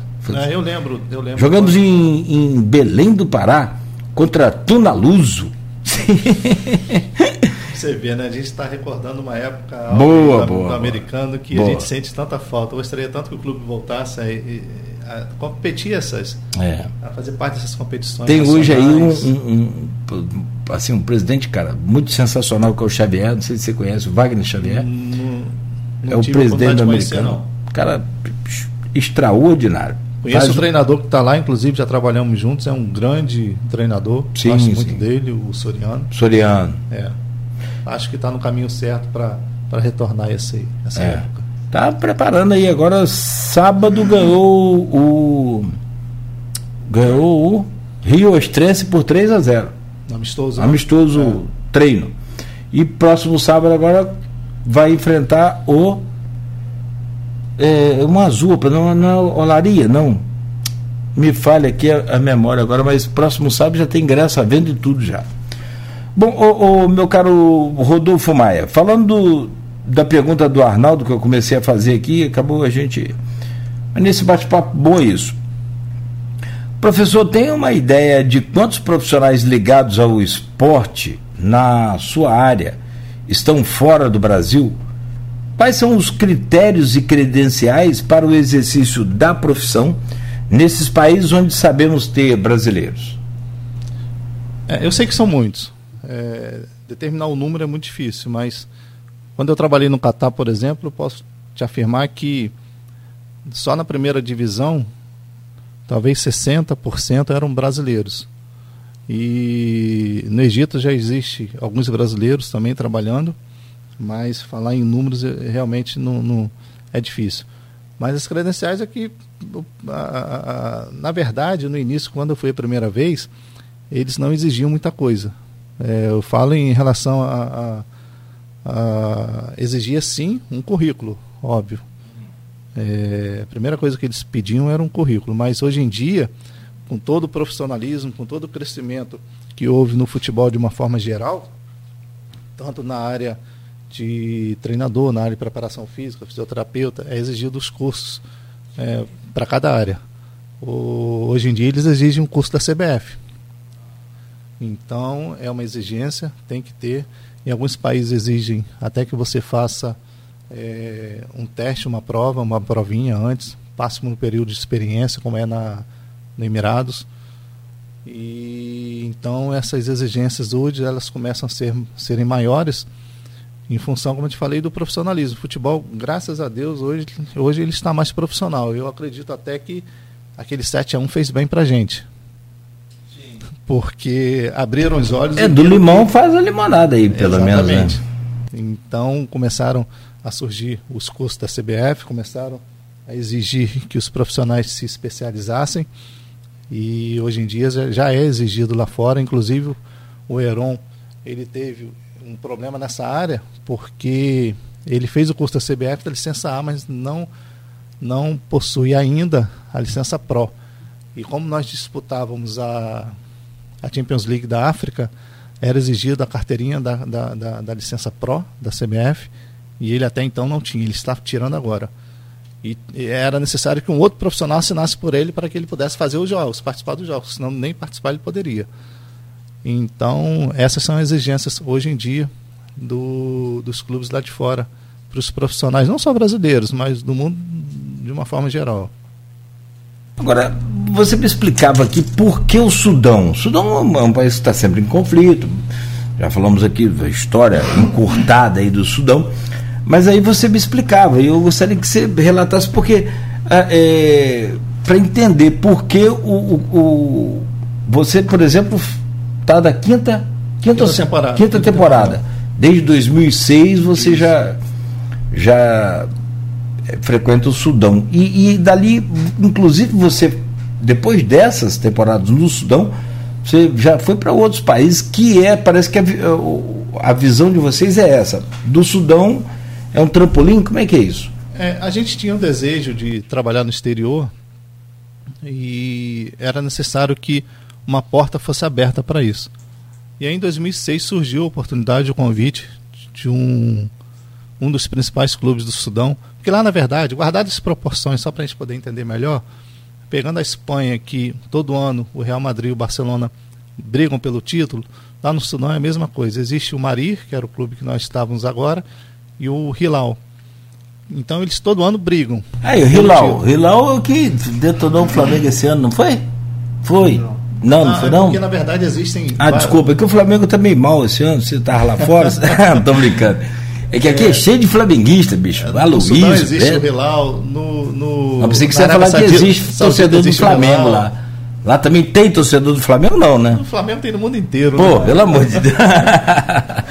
Tô brincando. Então, é, lá existem os dois clubes que brigam todo ano pelo título. E aí nós recebemos em 2006 o convite do Hilal e fomos com o objetivo justamente de abrir uma porta no mundo árabe. E graças a Deus deu tudo muito certo, sabe? Nós fomos campeões do país em 2006, 7 e 8. Fomos tricampeões. E aí chegamos à semifinal da Champions League da África. Aquilo ali sim projetou o nome da comissão técnica. E aí em 2008 nós recebemos o convite para poder deixar o Hilal ir para o Egito. Ali já foi um passo muito grande. E aí fomos para um clube mediano do Egito, onde a gente conseguiu chegar. Nós fomos vice-campeões do Egito, perdendo para o Arli, que eu, que eu acredito que você conhece, porque o Arli quase todo ano participa do Mundial de Clubes, que é um clube fantástico, grande, é um clube de nível Flamengo, São Paulo, Corinthians, e a gente conseguiu chegar é, ao campeonato junto com o Arli, perdemos no jogo extra o Campeonato do Egito, mas fizemos um grande trabalho, dali a gente foi para o Catar, enfim, o objetivo inicial foi alcançado, que era abrir as portas no mundo árabe. E a partir dali, é, as portas ficaram abertas e a gente, nós rodamos por, por outros países. Fomos para a Líbia, fizemos um grande trabalho também. O trabalho fluiu nesses países. E aí o Heron conseguiu fazer um nome muito bom. E ele está sempre recebendo convites para retornar. E ano passado a gente recebeu o convite para retornar. Nesse caso, para o Marir, que, era o, que é o concorrente do Hilal. E também o trabalho estava fluindo muito bem, mas aí veio a guerra, acabou interrompendo tudo isso, todo o processo. Estou vendo aqui, ó, o Hilal é campeão da Champions da Ásia Tá no, no há dois dias atrás, ó. Você Mas viu? Esse, esse Hilal eu creio que seja o da ah, Arábia Saudita. Ah, tá, tá, tá. Onde Pode joga, ser. É. Isso. Onde joga, inclusive, aquele atacante que era do Flamengo, que era do Goiás, como é que é o nome? Esqueci. Ah. Michael. É onde joga o Michael, que era do Flamengo. Ah, Michael, bom. Porque lá os nomes se repetem muito. Se repete, é. Mas eu é, estava pesquisando sobre justamente esse Mundial agora de 2023 que teve um Al Hilal. Eu acho 2023, que foi. 2023 o Arli esteve. O Arli, Arli também. É, o Arli, o Hilal. Arli, é, tá aqui, ó. Sporting Clube. Marrocos. Uhum.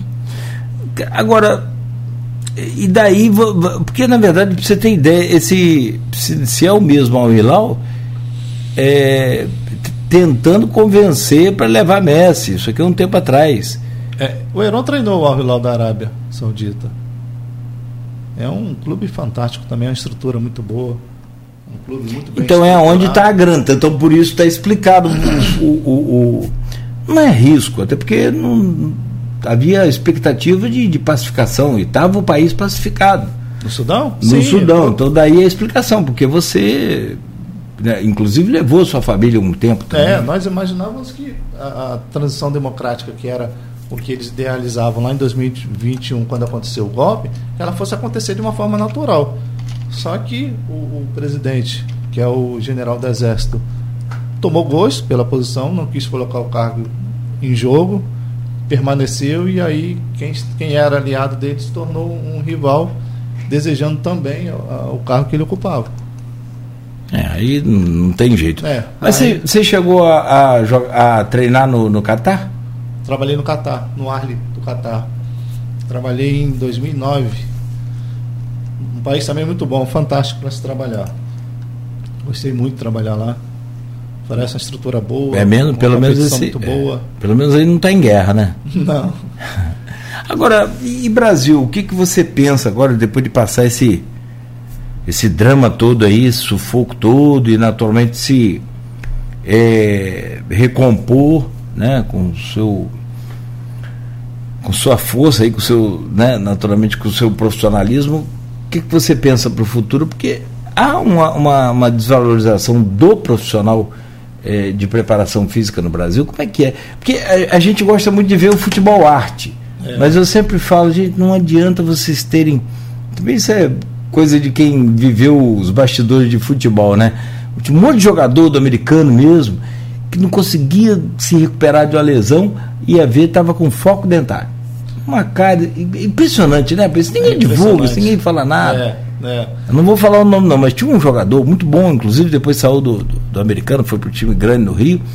Ele tinha a região pubiante, o, tinha o pubis aberto. E é um complicado você.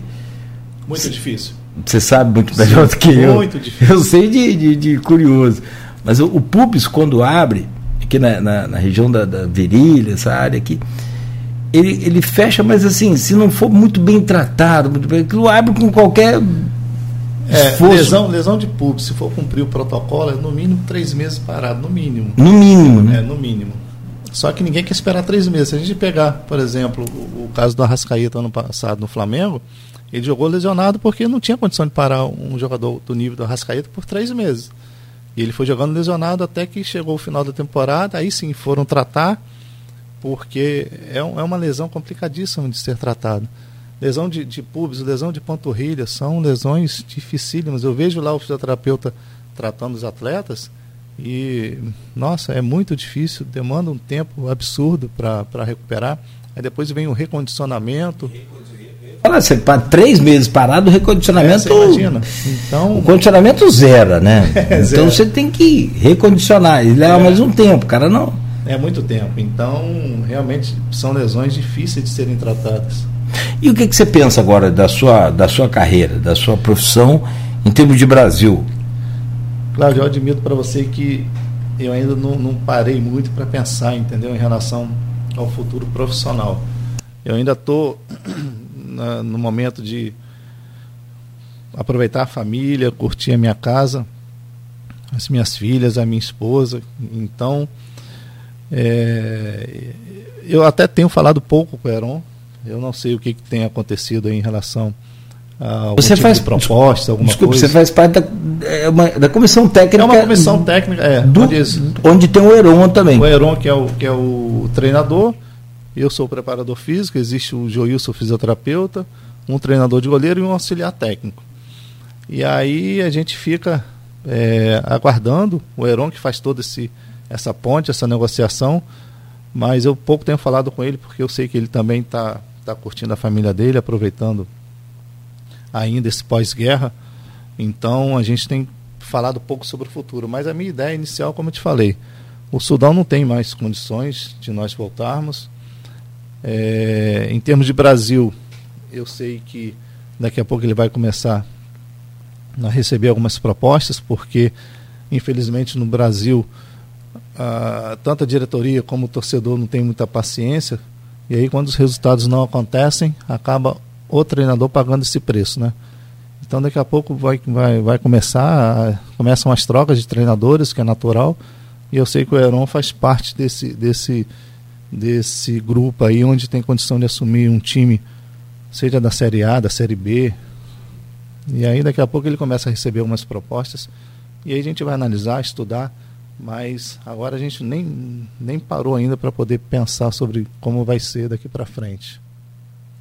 Estou pesquisando assim, eu não sei se você consegue visualizar, visualizar daí, porque eu não achei a página aqui, mas esse Al Hilal aqui, Al Hilal, venceu o Flamengo. É bom, né?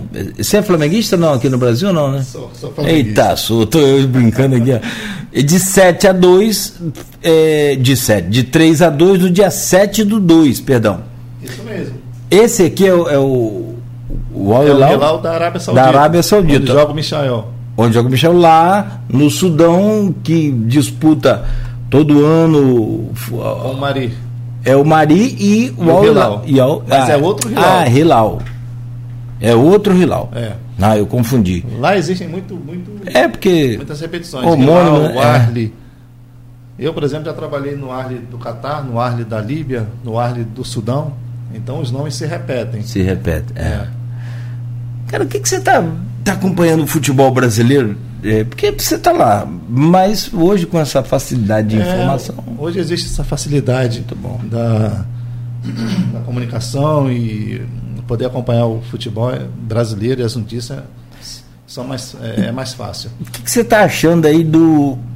É, eu vou puxar a sardinha do meu lado. Não, agora que eu passei a gostar dele, que eu passei a entender o futebol dele, estou eu fico meio passando mal quando vejo o jogo do Fluminense com aquelas bolas ali, inclusive uma uma um gol do Vasco, sabe? Só saiu porque o goleiro do Fluminense, que tem crédito para errado, tem problema não, faz parte. Ele saiu jogando errado. E, e você sabe, eu, eu quis ser jogador de futebol, mas não deu. E eu era goleiro. Um dos fundamentos básicos, o lateral, ele quando vai, ele tem que voltar, filho. Ou alguém fazia dele. Isso é fundamento. O goleiro, quando sai a bola, a primeira coisa que o professor fala, não sai a bola pelo meio nunca, meu filho. É a primeira coisa. Ó, lateral esquerda, lateral esquerda. Meio esquerda, meio direito. Não, não, não, esquece essa bola pelo meio. Você tá maluco, perdeu o cara. Vai... E de fato é. Quando você tá dentro, assim, você perde uma bola que você joga pro zagueirão ali. Mete uma bola lá em Odivan, por exemplo. Meio perna de pau ali. Craque Odivan. Principalmente quando o Mauro Galvão tá do lado dele, fica mais fácil, né? Ô, Divan, eu sempre falo com ele, aqui, ainda, né? até eu jogo bola com o Mauro Galvão do lado, mas tem um carinho grande pela família toda. E o Edivan estava naquela semifinal lá do, do, do, Juventude Americano, tá? Era zagueiro, tinha, tinha subido dos juniores naquele ano, 94. O Pacato era o goleiro, Zé, eh, Zé Romário. Zé Romário. É, depois cresceu aí e foi para fora também. Mas o, o, o, o lateral esquerdo nosso foi do Santos muito, muito tempo, muito tempo. Léo. Léo? Sim, fantástico jogador. menino bom, veio Bom, também do, bom. do Júnior, subiu no, naquela, naquele Se mesmo não me período. engano, foi o Verón que promoveu ele ao profissional. Não foi? Aí depois levou para o União São João. Sim, Aí sim. dali ele cresceu. Dali ele foi É, embora. foi Bom menino. levou ele para o União, União São João. Isso. E aí, é, o que a gente fica imaginando, como é que é esse futebol brasileiro é rico, né? Tem história aqui para fazer um programa até meio-dia. É.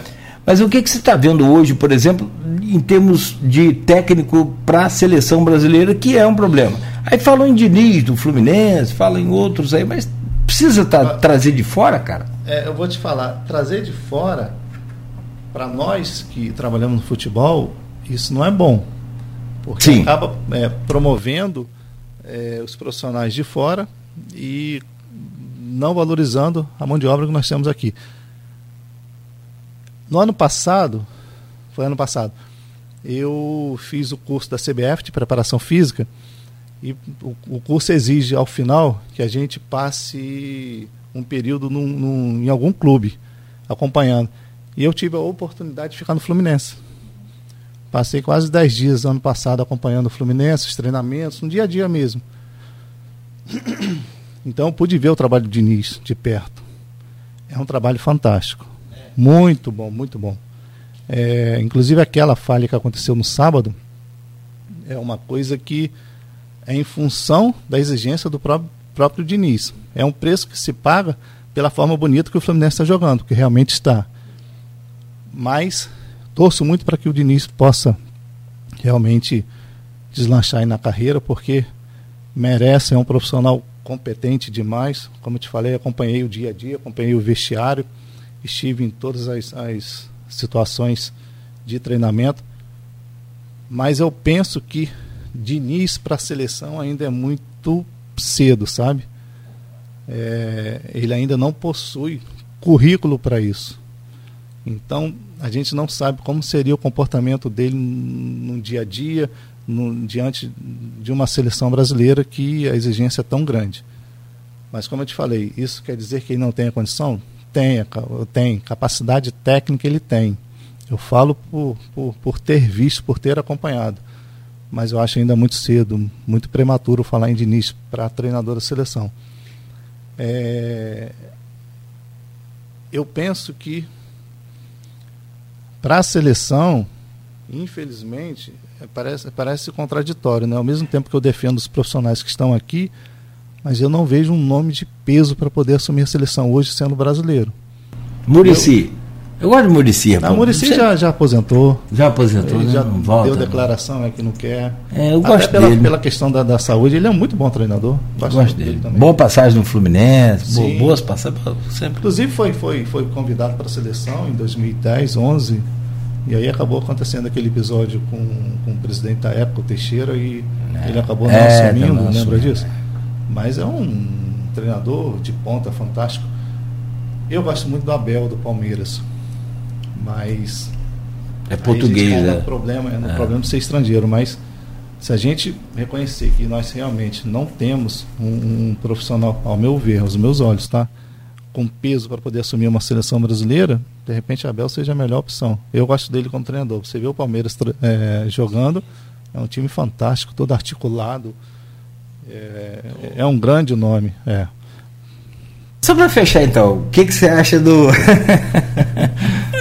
São Paulo? Eu, eu não, não vou, não vou, fogueira, né?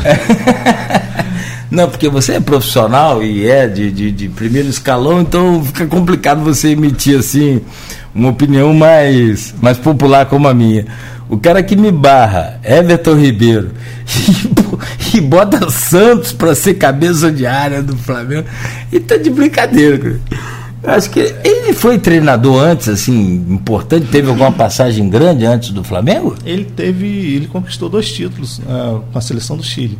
Isso promoveu o Ah, dele. sim, sim, sim. Ele foi campeão da, da Copa América, bicampeão com o Chile. Ah, tá. Então isso promoveu muito o nome dele. Mas uma coisa que eu não tenho concordado muito com o que tem acontecido no Flamengo, com toda minha limitação, obviamente, é que os treinadores que chegam no Flamengo, assim foi com o Paulo Souza, assim como eu estou percebendo que está sendo com o São Paulo, que eles têm uma metodologia de, de treinamento, de jogo, e eles querem implantar essa metodologia, essa forma de, de, de, de jogar ao clube, esquecendo das características dos jogadores, entende? Sim. Pegando o maior exemplo foi o que o, que o, o Dorival fez no ano passado, quando tudo estava dando errado com o Paulo Souza. Ele chegou e simplesmente respeitou as características dos jogadores, colocou cada um na sua posição, fez o Flamengo jogar de uma forma bonita, entendendo que ele deveria se adaptar às características dos jogadores e não os jogadores se adaptar a uma forma sim, dele sim, de jogar. Sim, Foi o que aconteceu com o Paulo Souza, não deu certo? É o que está acontecendo. Vitor Pereira também? Com... É com o Vitor Pereira, Vitor Pereira é. que, que, o português tem muito isso, né? O português ele tem uma forma de, de trabalhar e eles querem que o jogador se adapte àquela forma. Isso aí é meio complicado, porque você não respeitar a característica de cada jogador, muitas vezes o jogador pode não render aquilo que ele pode render em função da exigência que você faz dele, mas ele não tem como é, corresponder àquilo que você está exigindo dele. E me parece é o que está acontecendo agora com o São Paulo. Eu espero que ele mude. É porque o Flamengo tem um elenco fantástico, tem fantástico, um time para poder continuar aí ganhando tudo, mas é, ontem, jogador... ontem estava assim, acho que sete titulares à disposição dele, uma coisa mas assim. O Flamengo montou um elenco justamente para essas situações, né? Quando não mas tem, tem, um, você tem é, outros, tem quando outro. você não tem uma rascaída, você O Fluminense não tem. O Fluminense não tem. Fluminense. Tanto que levou quatro do Fortaleza. Se bem que o Fortaleza está um timaço também, está muito é, bem. O time né? Fortaleza está muito bom, muito bem treinado. Um tal de também. Moisés lá que. Todo, toda hora ele aprende. Eu não sei como está lá ainda, né? O Fortaleza como é um que está lá grande, ainda? mas. E merecia estar num, num time ainda maior. Ah, sim, sim. Sem dúvida nenhuma, tem capacidade para isso. É novo ele, não é? Não sei. Não sei a idade dele, a mas idade ele dele, infernizou a vida do, do, do, da zaga do Fluminense é toda lá. E era um Deus nos acuda, filho. Quando ele partia para ataque ali. Muito Enfim, bom. eu acho que o São Paulo tem que rever os conceitos e respeitar as características dos atletas e criar um esquema tático para os atletas que o cara tem melhor. Exatamente. Que ele tem em mãos.